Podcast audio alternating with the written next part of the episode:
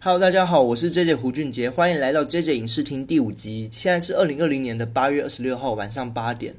那不知道大家觉得今天的录音的音质有没有好一点呢？其实有朋友反映，就是我的录音好像还是有一点回音，所以我自己做了一些还蛮阳春的录音设备啦。其实像是一些纸箱啊，或者是一些呃泡棉来做一些吸音的动作。那不知道大家会不会满意这一集的一个录音效果呢？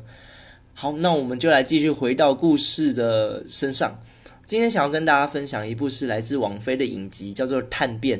它应该算是我 Podcast 从第一第一集到现在第一次没有提及到超能力的作品了。我其实也是有看蛮多跟超能力无关的系列的故事的。那我希望后续也是可以渐渐的跟大家来分享。那目前网飞上面《探变》总共是有两季的影集跟一季的长篇动画电影。那第一季的影集是在二零一八年就上架，共有十集；第二季的话是在今年的三月上架，共有八集，集数都不多，也欢迎大家可以找来呃把它观影看完。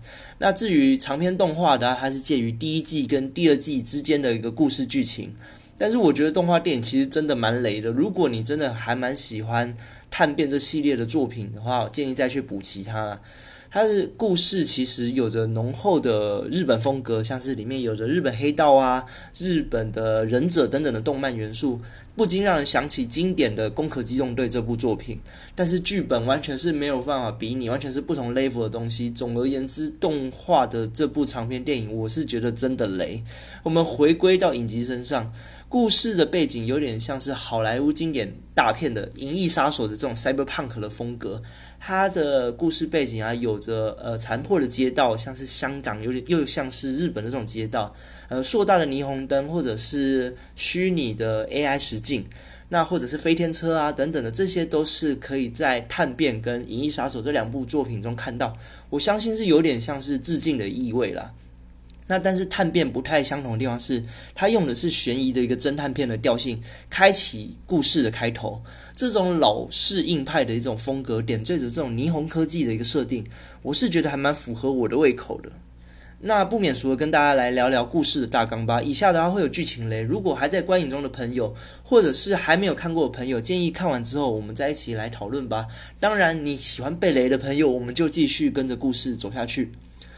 未来的科技其实已经有办法备份人们的灵魂了。人类的年纪已经跟社会阶级画上完全的等号。你越高阶级的人，他代表的就是无限的一个生命。那同时，我们就代表这种至高阶级的顶级人人种，就类似像是《海贼王》里面的呃天龙人，他有的就是无限的寿命以及种种的荒诞的人生。那我这里再提及一个故事的核心设定，就是在未来的时候，人们开始探索呃外探索宇宙，而发现了一个外星科技。这外星科技有办法将意识以数位方式的形式进行资讯的备份，做成一个颈椎骨状的 USB，呃，称作备份啊。然后并且将这个备份植入不同的液体之中，人们就可以在不同的液体之中产生复活。所谓的液体是有点像是所谓的义肢啊这种。呃，而称之一体，它就是整体是由人造的人造物，它并不是呃天，就是并不是一个有灵魂的一个躯壳。那植入了不同一体之中，就可以在这一体之中用重新的灵魂做复活一个动作。只有这个备份真正的毁灭，才叫做所谓的真正死亡。当然，故事里面不免俗，一直讨论到呃这种持续的备份的。跟宗教是否有抵触？是否一次性的死亡就是一次的死亡就直接死亡？这种才叫做真正的回归本质。这就是故事一直在拉扯的一个宗教题材。另外的话，在更顶级的权贵，其实还有一个更强的一个备份功能，也就是现在所谓的云端备份。它的里面名字比较好听，叫做针刺备份。唯有这种云端备份的伺服器毁灭，才会造成真正的死亡。不然的话，间接的讲。高层的这种天龙人就等于是无限的生命。那故事的开始其实就在于一个顶层的阶级的一起一个人的一起谋杀案。由于他的一个云端备份而保住了他一条的性命，但他在复活的同时，他也忘记了自己被谋杀的前后一小段时间，他到底发生了什么事情。那所有的警方的证据啊，现场基证都指出，呃，他是自杀的。那这个当然，这个高傲狂妄的一个富豪认为自己。活了几百年来，从来没有想过要轻生的念头，怎么可能会自杀呢？所以他决定动用自己的资金啊，动用自己的人脉，要复活一个被政府囚禁了上百年的一个辈分。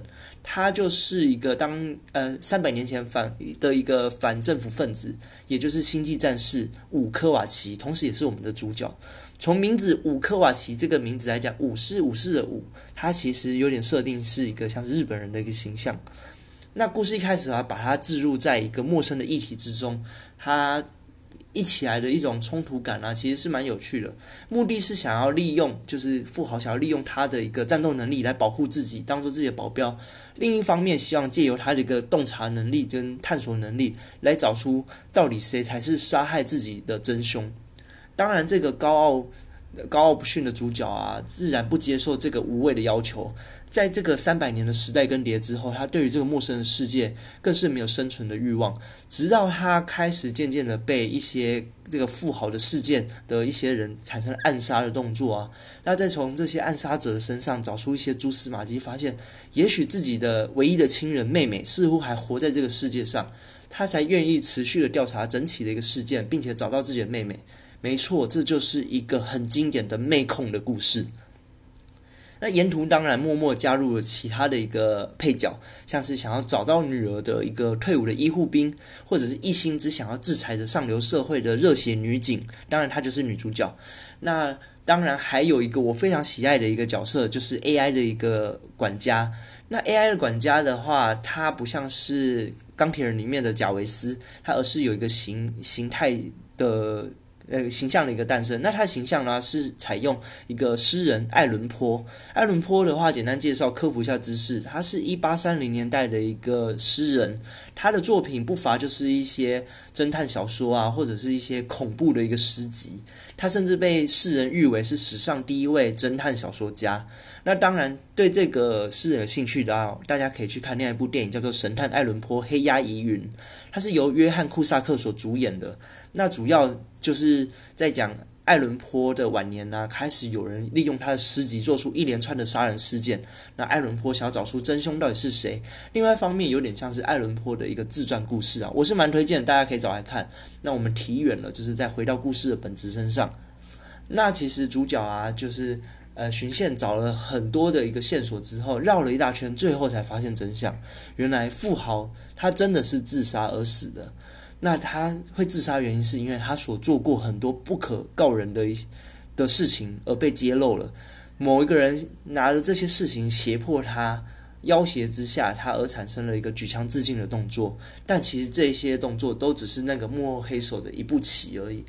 幕后黑手知道，就是如果将这个富豪推入这种万劫不复的深渊的话，那个富豪的自尊心绝对会因此而自杀。但是自杀之后，他也相信他复活后会因为这自己的自负而找到能竭尽所能的找出真相的主角，来进而释放出主角来破，就是破解自己的案件。所以真其实这样子提起来就知道，幕后黑手真正的目的是为了要释放自己没有办法。释放的主角，我说到这里，大家应该都知道了。幕后黑手也就是主角的妹妹。其实整个阴谋都是由主角的妹妹所设计而成的。那主角妹妹在这几百年间，为了想要释放主角，已经变得有点病态。那亲情的亲情的部分，已经渐渐有点像是扭曲的爱情。那主角妹妹。想要知主角的妹妹，其实一直想要把主角占为己有，在这几百年的期间，做了许多很夸张的一些扭曲的事情，甚至在当年的时候，在还是革命分子的时候，主角的妹妹甚至呃还杀害了主角的女朋友。然后后来的伍克瓦奇得知了这些事情之后，因此跟自己的妹妹反目成仇，最后决定呃大义灭亲的杀死了自己妹自己的妹妹。因此故事也。在这个呃这个死亡中，呃结束了这个第一季的故事。那我来讲讲短评的部分，集结了悬疑啊、科幻啊、赛博朋克啊、灵魂宗教议题啊，或者是高成本的声光特效，集结这些种种我喜爱的元素集大成的这个影集啊。但是它的结尾却收的有点略显无力啦。其实故事一开始就破题带出啊，故事主轴这种老派的侦探故事，搭上练吸金的科幻背景。那越来越挖越越来越挖越深的一个谋杀案，与主角自身的过往其实紧紧的相连，并一一揭露了他的以前的一个身世跟现在的一丝丝的线索。整个故事的安排跟故事的调性是我十分喜爱的。但是像同一个主角，呃，五科瓦奇，就是有过程中有三个不同的角色演出，因为我们刚才提及，就是角色间可以，也就是呃，可以用备份进行一体上的一体上的置换。所以故事的剧情中，乌克瓦奇有三个演员不同的演出，那三个演员明显的演技就有落差，个性上也有不同，其实有点出戏。那结尾的真相更是我觉得有点雷声大雨点小，因为整个阴谋的架构是一层层上去的，但是建构在于一个妹妹的病态而且过分执着的爱来撑起，我会觉得略显力道不足了。那整体来讲的话，我会给八个爱伦坡 AI 老板的分数。那整部故事的话，我觉得除了科幻的话，还有上述的种种的一个元素，那其实它不乏了许多的暴力啊、色情、血腥啊，以及满满的漏点。我真的是觉得真的是漏点大放送，超级加分。那科幻风格的话，就像前面所说的，跟《银翼杀手》是蛮雷同的，但是我觉得整个叙事的方式啊，其实有点流于俗套的一种好莱坞感。看完之后有点空虚啦，但是我其实个人还是蛮期待它的第二季的。第二季我已经看完喽。那如果大家觉得第一季的故事是有趣的话，也欢迎留言给我，那我会进行第二季的制作。那有任何疑问的，欢迎留言，也不要吝啬给出我，呃，给给我好评啊。那这集的这间影视厅就到此为止，我们下次见，拜。